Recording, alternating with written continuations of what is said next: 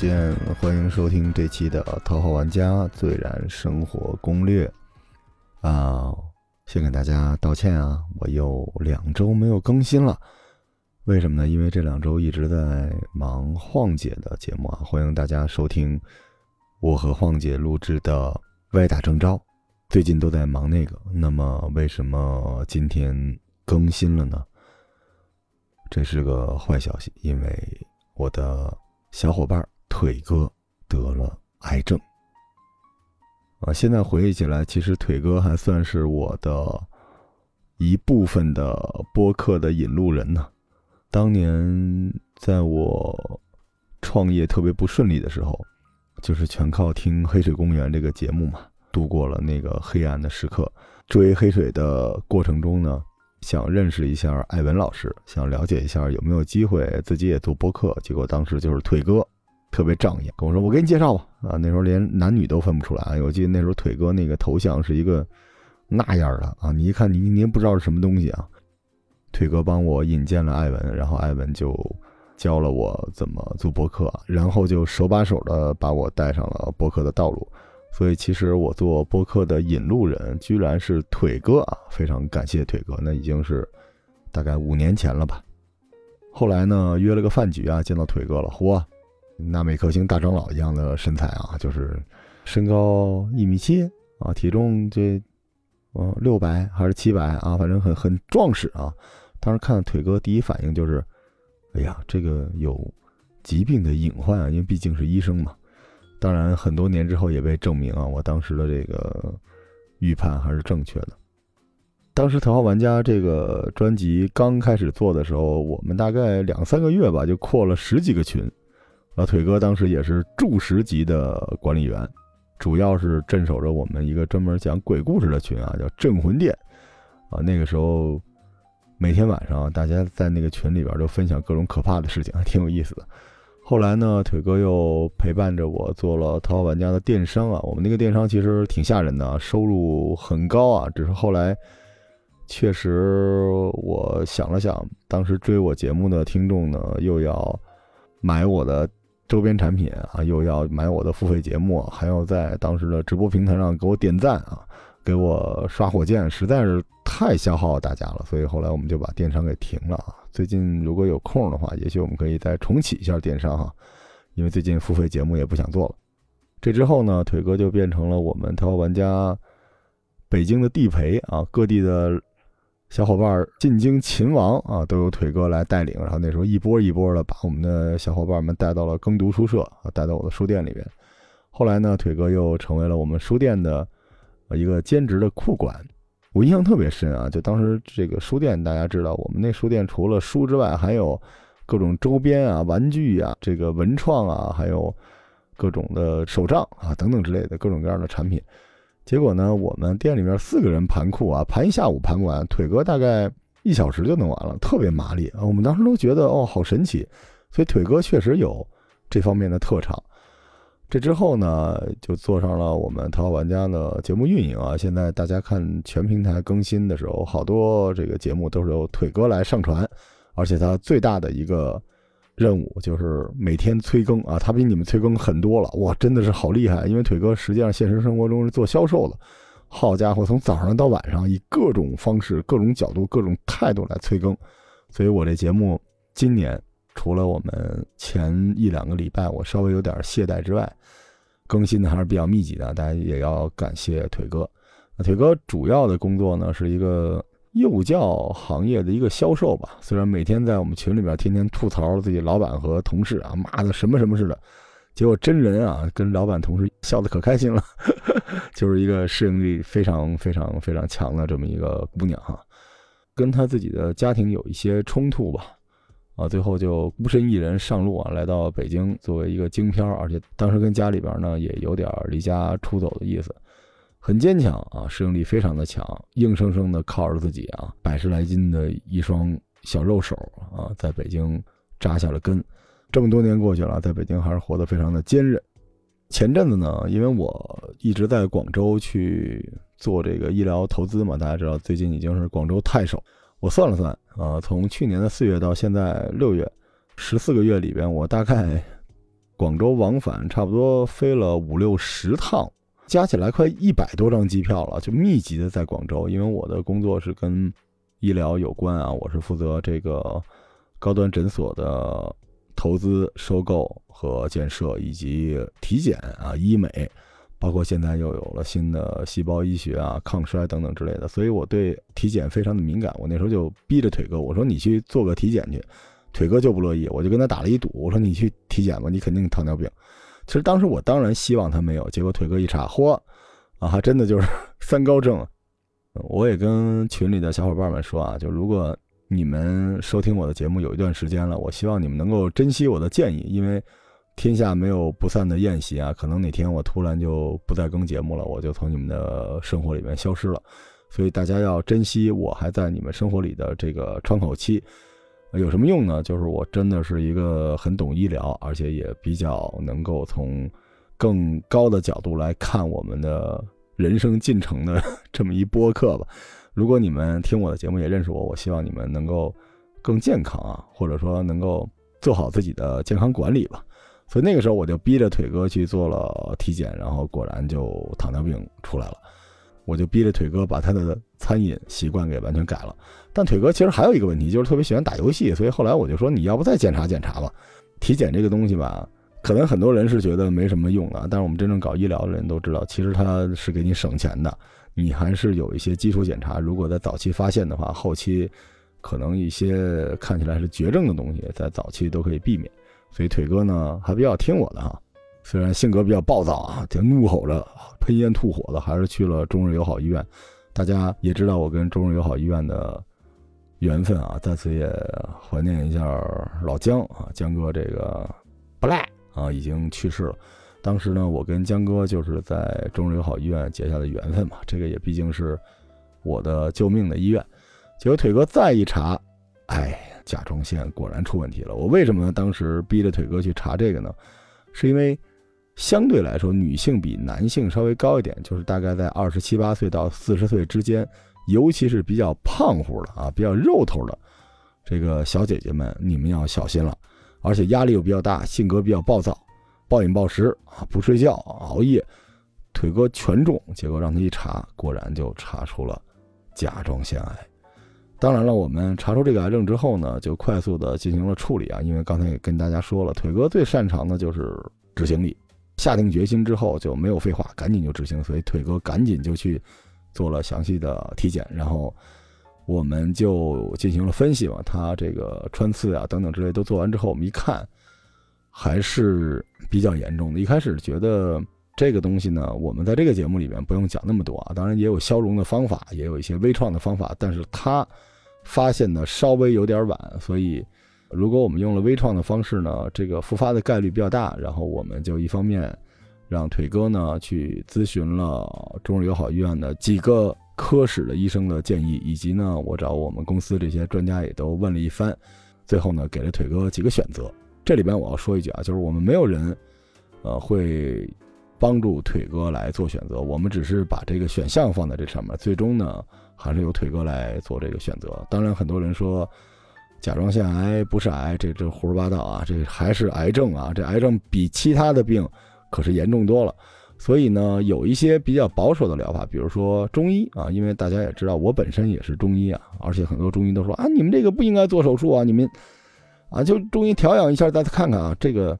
也有道理，但是你要看他这个癌症的进程已经到什么阶段了。还有一个问题就是，其实腿哥虽然活得非常的坚韧哈，但本身呢，在北京也是属于无依无靠，自己呢没有那么多的资源去就医就诊，也没有那么多的时间啊，随时请假，也没有那么多的预算。所以这种情况之下呢，不是说中医治疗的这个窗口已经完全关闭了，但是对于他来说，他自己会做出一个比较适合自己的一个。选择吧，因为确实呢，我也不能完全的把他这个报告跟大家分享，但看起来呢，其实是有点紧迫了，所以最后呢，腿哥大概用了两分钟的时间 做出了选择，他决定去做手术，所以呢，他就快速的把周围的这些检查都做了一遍，在做的过程中啊，发现这个血糖还是需要再控制一下，所以我也提醒各位小伙伴哈。就糖尿病这个东西，讨厌就讨厌在这儿。其实，如果你吃药，打针，你的这个并发症是能控制住的。但是它恶心就恶心在在所有的检查，比如说我们说这手术的时候，你都要再次确认这个血糖没有那么高。所以这个呢，也请各位小伙伴注意啊，早点检查。万一呢，你发现你的血糖不正常，而你还没有进入到糖尿病的这个范畴里边，你还是有机会避免很麻烦的这么一个病症。好，这就是腿哥的得癌症的始末啊！我们在这个节目里边呢，呃，也祝腿哥手术顺利，早日康复。这可能真的是我为腿哥一个人做的节目啊！你看，我是一个管我们听众的得癌症怎么治疗的这么一播客啊，要不我这小众的是吧？咱们再小小的聊一下癌症吧啊！这个癌症到底什么东西呢？大家可能知道肿瘤对吧？每种肿瘤都带着一种特定的基因突变，才会表现出癌症。癌症是一种表现哈。这个肿瘤呢会局部长大，周边浸润，远处转移，最后把你的生命消耗掉。但是呢，在今天这个节目里边啊，我们不做医疗科普啊，我给大家讲一故事，给大家用这个故事聊聊癌症是怎么回事。比如说啊，有一天，老张啊，天津冰人张，这老张哈。啊，因为太优秀了，身边围绕着十几个姑娘哈，也不知道这个该答应哪位女士的求爱啊，所以非常的苦恼啊，这个舍不得伤害任何一位小姐姐，所以非常的伤心。于是呢，啊，在一个夜晚啊，点了十份嘎巴菜，一瓶这个喉间威士忌，一盒精致牛黄解毒丸啊，然后听着黑胶唱片，拿着雪茄，哎，对，这就是我前两期啊带货节目里推荐的东西，老张都都买了啊，在他的这个小电脑前面。滋溜一口酒，吧嗒一口菜，抽一口雪茄，结果还不太适应这雪茄，还咳嗽了。黑胶唱片里呢放着《探清水河》啊，老张悠悠的嘴里那嘀咕：“去他娘的爱情！”就在老张这个五迷三道的时候，咱们看看他这身体里面发生了什么哈。我怎么解释这个人身体里边的细胞运转呢？咱们作为一个历史的博客哈，咱们拿这个秦军修长城来说啊，大家知道秦朝修这长城，把这国家都给修没了。咱们说说秦军修长城啊。首先，这里边这个秦朝的军队啊，这就是你身体里的免疫系统啊。这免疫系统干什么呢？它维持修长城的这些工人的编制，然后呢，用这个通缉令啊去抓这个工人里边出问题的人。然后这工人是谁呢？就是细胞。然后这编制是什么东西呢？其实就是基因啊。所以呢，咱们用这个。秦军逼着工人修长城，来聊聊老张身体里边这个细胞的问题哈。在嘎巴菜、威士忌和雪茄的混合刺激之下啊，老老实实的修长城的这些工人开始变得不那么老实了。这就是基因突变，细胞在外界的环境刺激下产生了基因突变啊，所以部分突变产生的基因叫原癌基因。这个原癌基因就是。导致咱们细胞无管制的分裂，大家知道，癌症就是细胞无序分裂的一个表现哈。此时啊，这个原癌基因呢就被叫做癌基因。当然了，除此之外，还有一些原癌基因啊，是因为遗传产生的哈。然后呢，因为老张的这个刺激之下啊，不老实的这些工人，他们就开始起义了。当然了，这些起义的这些工人啊，其实他们没有那么强的攻击性，他就是不停的增值复制。啊，他就告诉周围人啊，咱们那个起义吧，啊，咱别老实巴交的弄了，多辛苦啊，对吧？然后他就开始拿着这个错误的 KPI 去影响周围的人，在这些错误的 KPI 的指导之下啊，这些工人他们做出来的这个东西就是有问题的，这玩意儿就是癌症。虽然他们没有攻击性，但是他们做出来这个东西就是这个癌症是有非常非常强的攻击性的。此时呢，秦军就出手了。秦军是什么呢？免疫系统啊。免疫系统一看，嚯，你们不好好干活是吧？你们这帮小民哈，我怎么能让你这么发展下去呢？而且一传十，十传百，这还得了哈？所以我就把你们都消灭掉。于是呢，很多癌基因，就是咱们说这个起义的工人，就都被消灭在了萌芽之中。这个过程也可以叫做淋巴系统的自身免疫。大家知道，我们身体里面每时每刻可能都会诞生起义的这些工人啊，修长城的这些工人，为什么呢？就因为你可能啊跟老张一样啊，面对一堆姑娘的追求，不知道该选谁，你很痛苦，然后暴饮暴食。也有人呢，就为了打游戏啊，《暗黑破坏神四》是吧？啊，我我我也打了《塞尔达二》，对吧？我也玩，不舍昼夜的去玩，可能你身体也会受到一些外界环境的影响。当然，还有一部分就是你的潜在基因被唤醒了。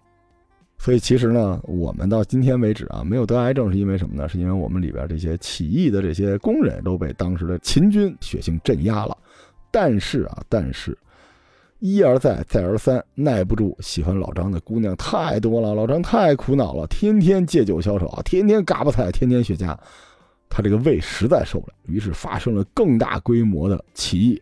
然后这个秦国的士兵，就是咱们说这个免疫系统肯定继续奋力镇压啊，但是还是会有一些漏网之鱼，就没被镇压掉。为什么秦军没有把起义军全部杀死呢？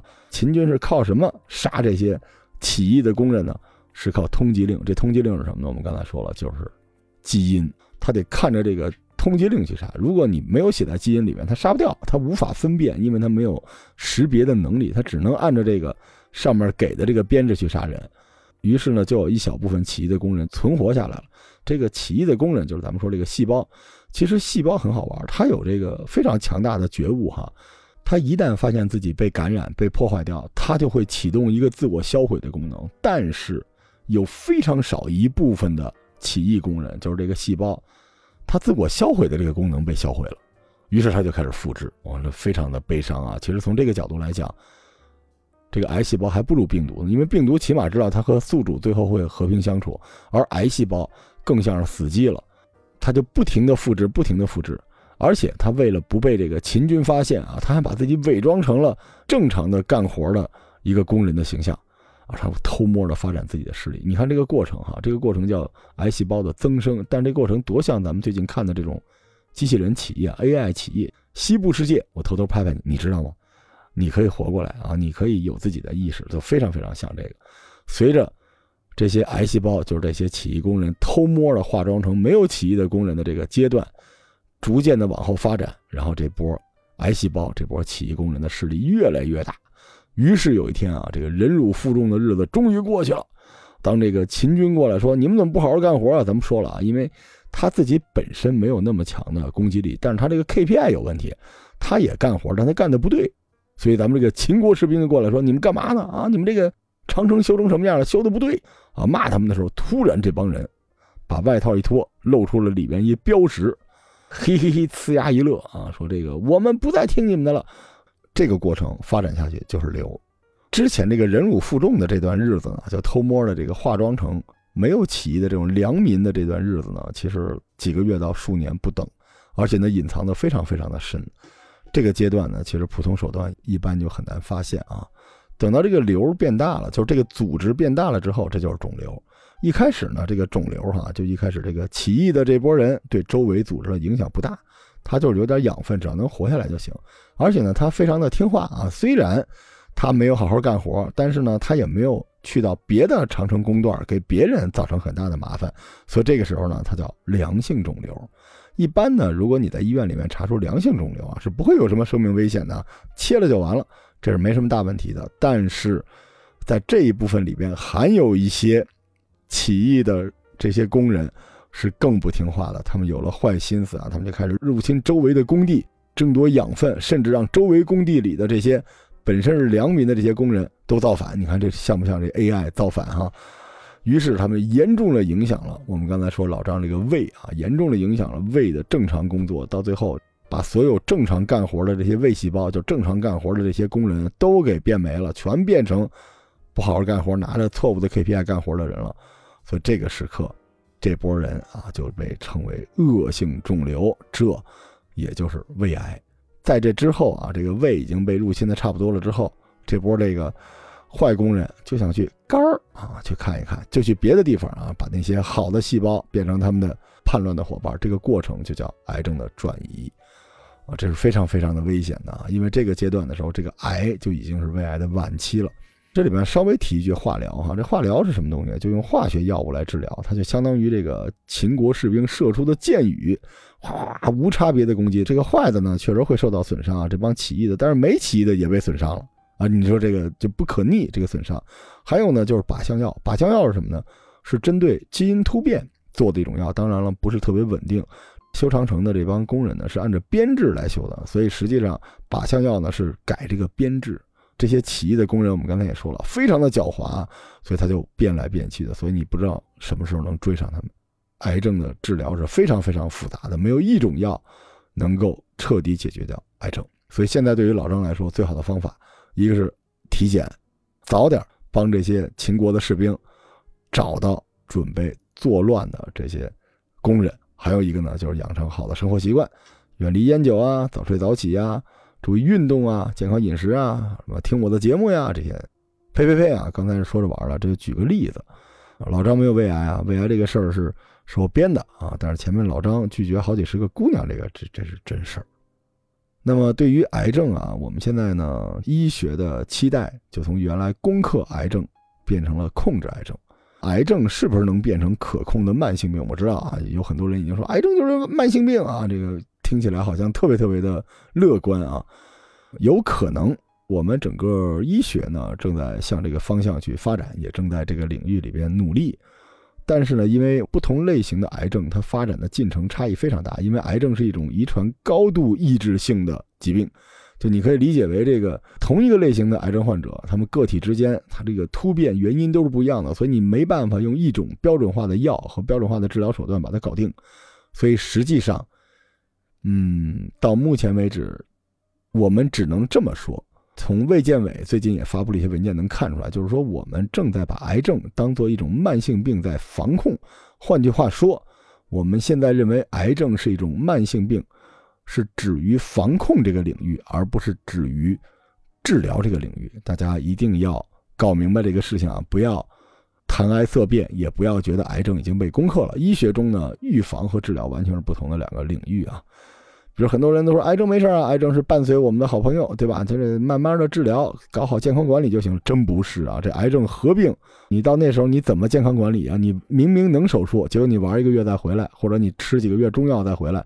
长大了不能手术了，手术的机会啊，黄金时机就那么一会儿，所以其实我觉得，从防控的角度来说，我们希望它慢慢的变成可控的慢性病，但是到目前为止，不好意思，它并不是。大部分的癌症在发展过程中呢，可以分成四个阶段啊，第一是积累期，第二是癌前期，第三是癌早期，然后第四是癌中晚期。咱们以结肠癌为例哈，大概百分之八十六的结肠癌。都是因为结肠息肉的恶变，就这个肌肉形成之前这段时间，换句话说呢，就是从你出生到你这个增生出现，这都属于积累期。这段时间呢，可能数十年啊，也可能上百年，不一定啊，因人而异。所以这个阶段呢，其实我们也无法控制。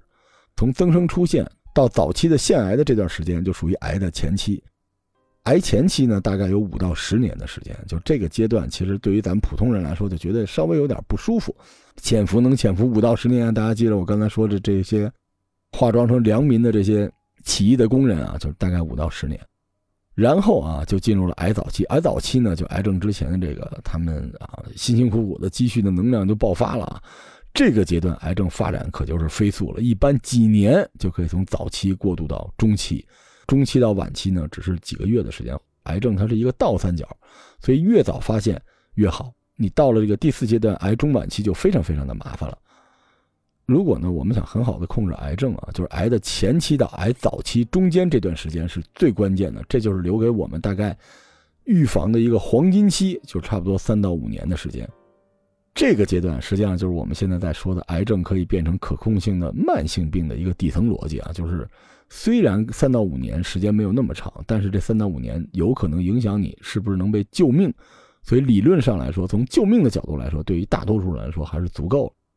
我不知道大家有没有发现啊，我们刚才聊到现在，反映出了一个核心，就是要实现癌症可控，最关键的方向并不是在治疗技术上，而是在于筛查技术。只要尽早的发现癌症，其实癌症并不可怕。所以，我们需要体检，我们需要检查啊！因为现在人类在攻克癌症上最关键的进步都是在早期的癌症筛查这块儿比如举个例子啊，肺癌你要去做这个低剂量的胸部 CT，胃癌就是做一胃镜，肠癌做一肠镜，前列腺癌就做一个前列腺彩超，然后乳腺癌做一个钼靶或者做一个乳腺超声就可以了。啊，为什么我们说这个乳腺癌目前是可控化程度最高的癌症呢？就是因为乳腺癌是最容易被发现的。为什么咱们说这个癌王就是胰腺癌，基本上五年就没了？为什么呢？就是因为胰腺癌早期被发现的概率连百分之七都不到，就是不能被发现。体检呀，朋友们，哪怕你就抽个血，其实腿哥一开始发现这个甲状腺癌，就是因为抽了一次血啊。咱们再聊聊这个甲状腺癌是一什么东西啊？啊。虽然这是一个好癌，大家一听啊，没事啊，连假都不用请，放心吧。但实际上，我得给你们当头一棒啊！甲状腺癌是一种恶性肿瘤啊，同学们。虽然腿哥这个乳头状癌的生存率还是比较高的，但是官方给的数据叫乳头状甲状腺癌的十年生存率达到了百分之九十八到九十九，还是有死亡率的，而且是十年啊。当然，腿哥不用担心啊，因为我们一般不统计二十年、三十年，可能五十年生存率还是百分之九十八哈。祝你健康长寿。其实患上甲状腺癌的这些病人呢，你也不能掉以轻心啊，不要置之不理，早发现，早治疗，这样就能早日康复。目前甲状腺癌的高危人群呢，差不多是三十到四十岁的女性啊，跟大家说这女性的几率还是比较大的，尤其是如果你的家庭里边没有甲状腺癌的基因的话，最容易的就是超重、肥胖人群是非常容易甲状腺癌的，所以。女性肥胖人群，当然混沌啊，虽然不是女性，你也赶紧去体检一下，抽个血，基本就能知道了。那甲状腺癌的几个症状啊，一定要警惕啊。一个就是颈部的肿块，大家摸一下喉结下边这块有一小肿块，如果你摸到了，这就有问题了。然后就是声音突然变得嘶哑，吞咽变得困难，而且有时候脖子疼，有的时候甚至啊呼吸有那么一点点的困难，间歇性的。如果你有这些症状，赶紧去。检查一下，检查非常简单啊，血液和超声都可以。其实现在很多这个入学呀，或者是入职的检查都有，非常方便啊。大家抽一个血，基本就能知道了。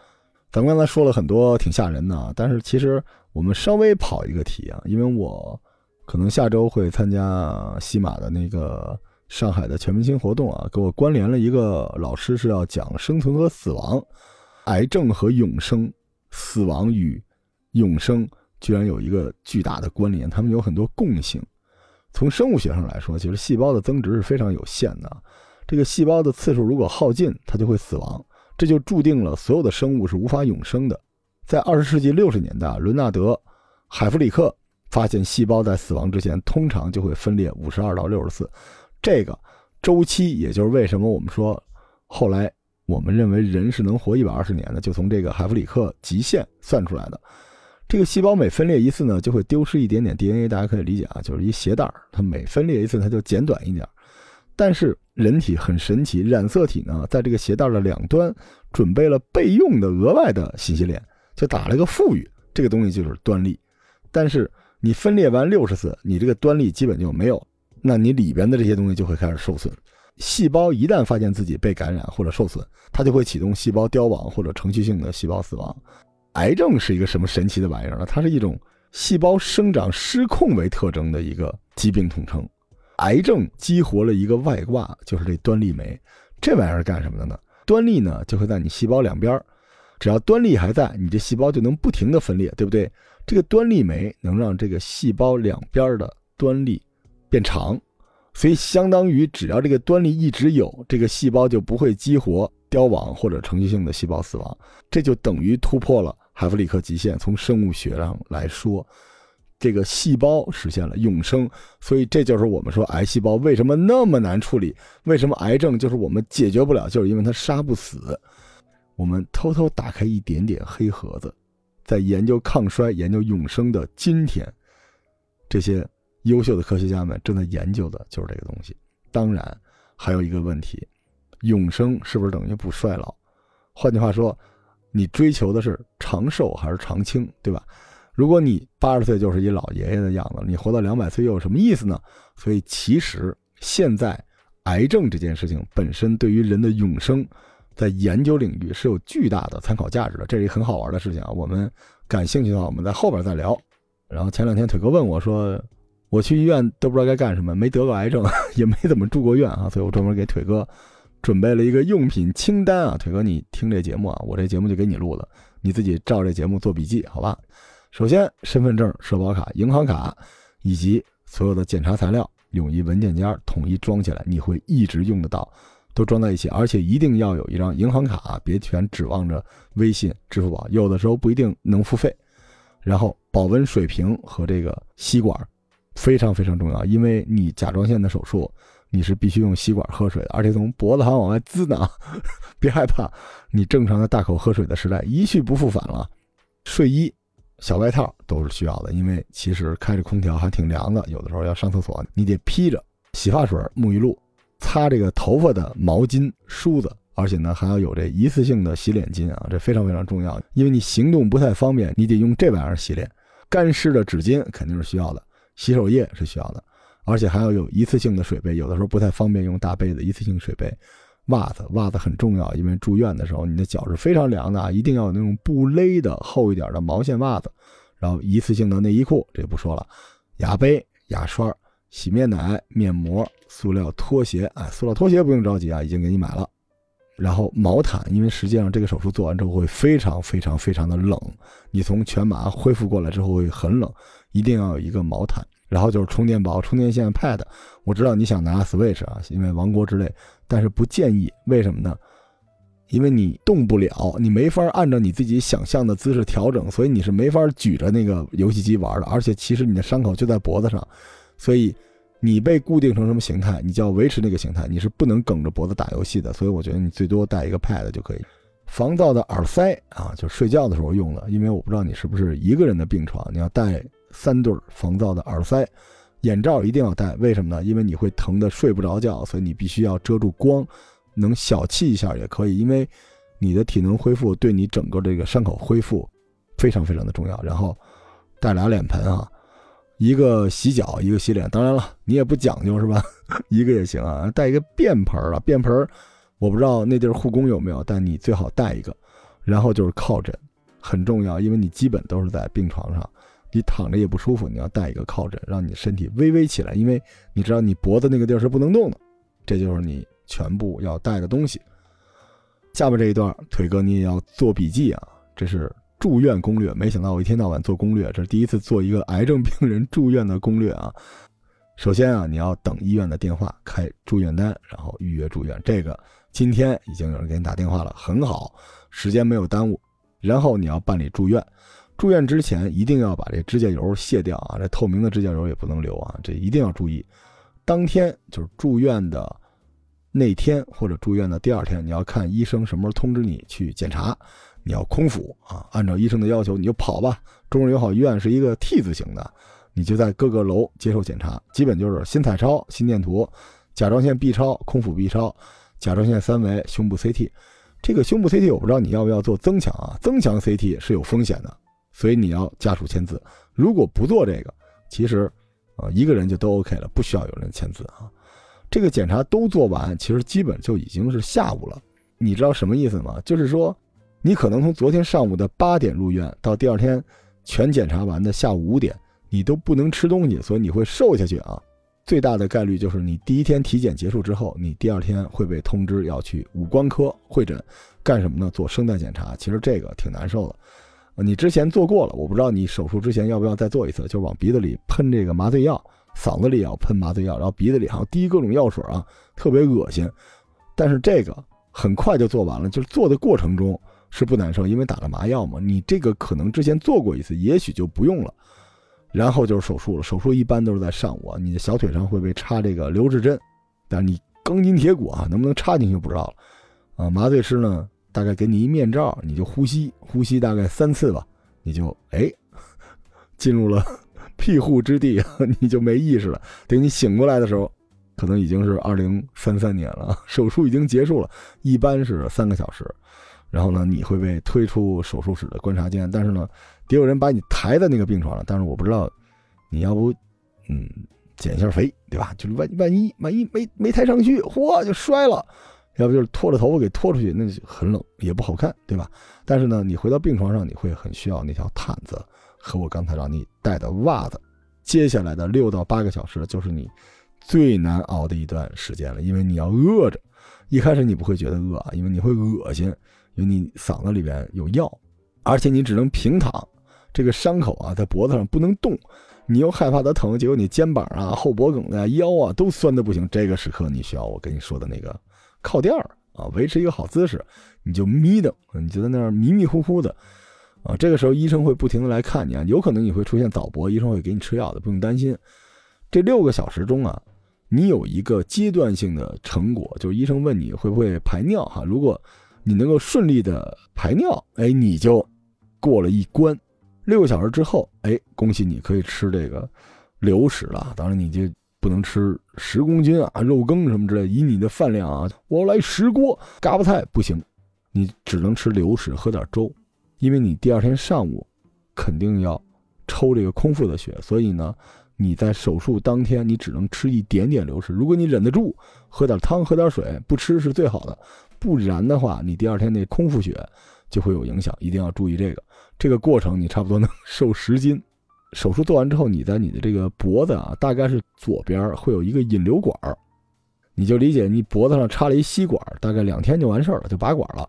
你周一入院检查，然后周二可能一早有一个检查，就我刚才说的这个五官科啊。如果你已经做完了，可能周二早上直接手术，然后周三观察一天，恭喜你，周四你就出院了。出院之后大概三天到四天。拆纱布自己拆就行，一蹬就行了，别太使劲啊，不然那脖子上有一大口子，擦，血就出来。如果你这时候特别难受的话，你可以吃冰激凌啊。对，不行，你糖尿病哈，你看，你可以嚼冰啊，很爽。手术出来之后，差不多十天到十二天左右就可以去医院拆线了。拆线的时候呢，又要空腹去抽血测这个甲状腺的功能。抽完之后，就差不多十天之后，你就要开始吃你一生的好朋友优甲乐。没关系啊，这拆线完全不用害怕。然后拆线再有两三天，你就可以碰水了。这时候你可以买一个巴克，就是这个去伤疤的东西。胖人有胖人的好处，这个肉多嘛，这个伤疤比较容易去。然后这里边我要提醒你，你要问一下医生，在手术的过程中呢，有一个东西叫甲状腺保护器。这个甲状腺保护器呢，差不多一两千块钱，它干嘛呢？它能让你这刀口减少两到三公分。这不是闹着玩的，因为你个刀口总共也就是。大概六公分左右，它不是绕着你脖子切一圈啊，那头砍下来了，它就是一小口子，所以这个，呃，甲状腺保护器还是有用的。据说啊，这个东西用完了，加上这个去疤痕的东西，是有可能让你伤口看不见的。这个事儿你去问一下医生，你自己来做决定。然后在这整个的过程中啊，如果有小伙伴想探视，大家看一眼啊，周一入院这一天你是可以去的，因为你可以帮他跑跑检查，拿着这个单子交交费什么之类的，这是可以的。然后这个第二天手术，其实。需要有一个姑娘，男生不行，因为他有一些导管，所以周二呢，如果有女孩陪一下是比较好的。到周三、周四其实没什么事儿。如果大家想看呢，周四去帮腿哥把他这个锅碗瓢盆什么的都带回家，就这么回事儿。这就是我们甲状腺癌手术的一个攻略啊。然后再跟腿哥聊两句啊，关于这个家庭，因为我知道腿哥是不太乐意求助于家庭的，但其实生死之外。没有什么可执着的，但是这个就是生死，所以你需要执着，你需要让你的家庭跟你共同面对这个问题，而且有的时候出现这种问题，反而会让家庭里边的一些矛盾化解开。所以，我强烈要求腿哥，告诉自己家所有人自己 生病了。腿哥，你记不记得我之前跟你说过啊？你哪儿不行，哪儿都会生病。你一天到晚那么大脾气，对不对？而且也不注意饮食啊，不节食，不注意身体，所以。老天爷就给了你一个小小的惩罚，所以你想想看，反过来，这是不是也是一个机会，让你重新去思考一下你跟家庭的关系啊？这是第一，关于家庭。第二，工作。我知道在群里边，你在说请假，很多人说啊，辞职算了，滚啊，这不能辞职啊。这个，你的老板现在不支持你得病是很正常的，这就像很多老板都不支持他的女员工生孩子似的。你这一请一个半月的假，这跟生孩子都一样了。所以其实你现在要做的是。示弱啊，这个哭穷，让你的公司配合你把这个医保的流程都走完，所以一定要处理好。而且你是真的得了癌症哦，这可是癌症哦，所以你一定要利用这些优势，顺利的让你的工作稳定的过渡到你的癌症康复之后。然后再说说朋友啊，这个其实我特别想跟你聊两句。呃，最近腿哥得癌症这个事儿呢，我在群里边也经常。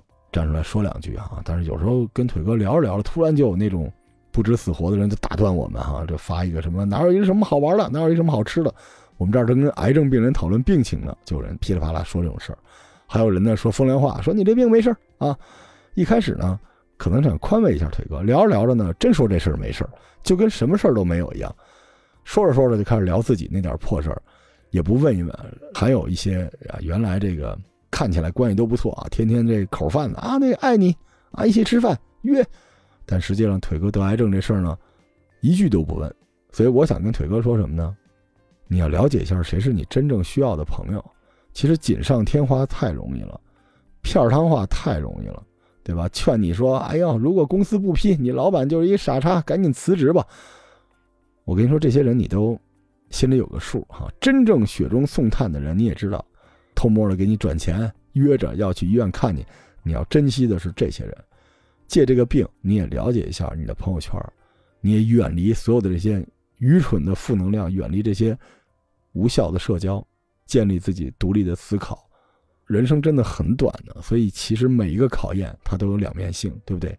最后呢，聊聊你自己哈，再轻的癌症，就像大家说的跟玩闹一样的这个癌症，它还是一个癌症，它是一个恶性肿瘤，所以你要记住，你一定要按时吃药，定期的复查，控制好你的血糖，趁这个机会减肥，对不对？咱减三百斤，咱还剩三百斤呢，对不对？让自己心平气和，然后多读书。多学习，你要重新处理好你和世界的关系，你不能天天像一团红莲业火一样跟世界 battle，你要重新的建立你和这个世界的关系，好好思考你的未来，这就是老天爷给你的一个试炼，而且我相信你一定能渡过难关。好，时候也不早了，啊，我最后想说两句，就录这期节目的时候，我内心其实真的很复杂。大家知道我是医疗圈的人哈，虽然我们已经进入了细胞医学的时代，但是五十年之内，癌症不会被攻克，长命百岁也不会到来。根据我国平均寿命啊，哎，这太不吉利了。我换一个说法吧，啊，我们都只有一辈子，一定要好好珍惜啊。我们只能活这一辈子，但怎么好好珍惜呢？如果你有工作，你就好好工作，少吐槽，少抱怨。拿人钱财与人消灾啊！别跟着一帮傻同事那嚼舌头根子啊！因为你的成长，你未来能赚到的钱，甚至你未来的社会价值，只和你长期的埋头努力以及你阶段性的选择有关。换句话说，就是默默的努力，然后过一段时间你会有一个机会选一下跳槽啊，还是怎么样，只跟那个有关。所以你在你的工作中啊，如果你觉得钱赚的少，你就去跟你的老板谈工资，谈不拢你就跳槽。其他的情绪真的没必要，我再说一遍，真的没什么必要，因为它没用。所以你一定要远离是非。如果你没有工作，那你就好好学习或者好好休息，读万卷书，行万里路，你去积蓄力量，因为未来还有机会。有爱人的各位，好好珍惜，好好在一起。世事艰难，男男女女们都少了很多的幻想，也更容易面对现实，所以爱情反而容易更加扎实。如果你是单身的，就好好锻炼身体，培养兴趣，让自己即便是一个人，也可以继续进步。如果你没有爱人，没有工作，你还有你的家人，听妈妈的话，早睡早起，或者让你的爸爸妈妈听你的话去做体检。老年人他是感受不出来身体的变化的，因为他知道他在衰老，而且老年人不愿意面对衰老，所以有些时候有些地儿出现问题，他会他会有一种神奇的傲娇，他会不告诉你。但实际上，那可能是癌变。随着我们的成长，我们和父母的分离的那个时间点会越来越近，所以我们一定要尽自己最大的努力，让我们和父母能够相处的这个时间变得越来越长。所以你们一定要让他们去做体检，一定要让他们去做体检，哪怕最简单的抽血，你们一定要定期的让他们去做，别天天口饭的张嘴闭嘴，爸爸妈妈我爱你。现在这个社会上有很多矛盾啊，媒体也在制造或者宣传各种矛盾获得流量。张家长李家短，哪个大明星臭不要脸啊？动不动就男女对立啊，动不动就出什么破事儿，就全是社会热点，刷屏的基本都是坏人坏事啊。然后你看看你身边的人，骂公司、骂同事、骂朋友、骂社会，这都怎么回事？这到底都怎么回事了？所以，如果你们喜欢我的节目，我建议你们远离所有的这些破烂玩意儿啊，远离负能量的人际关系。我不是说在粉饰太平，只是这些爆出来的东西，以及把他们爆出来的这些人，他根本就不是为了解决问题，他不是为了让这个世界更好，他就是为了流量不择手段，哪怕把这个还没有完全从疫情中彻底缓过来的世界变得更加乌烟瘴气。我想说，你的未来只和你自己的不懈努力有关，你的价值。取决于你弄明白自己来这一世的责任和义务，因为我们今天聊的就是生和死，你就应该去善良正义，然后去经风雨见世面，照顾好你的事业生活、你的家人爱人。我相信，像你这样的人越多，这个世界就会越美好。说到经风雨见世面啊！再说一遍，我跟洪晃老师的歪打正着正在更新。这个时代，像我们这样苦口婆心宣传正能量的播客不多，请各位珍惜，也欢迎大家的收听和订阅。最后，请诸位和我一起预祝腿哥的手术成功，腿哥加油！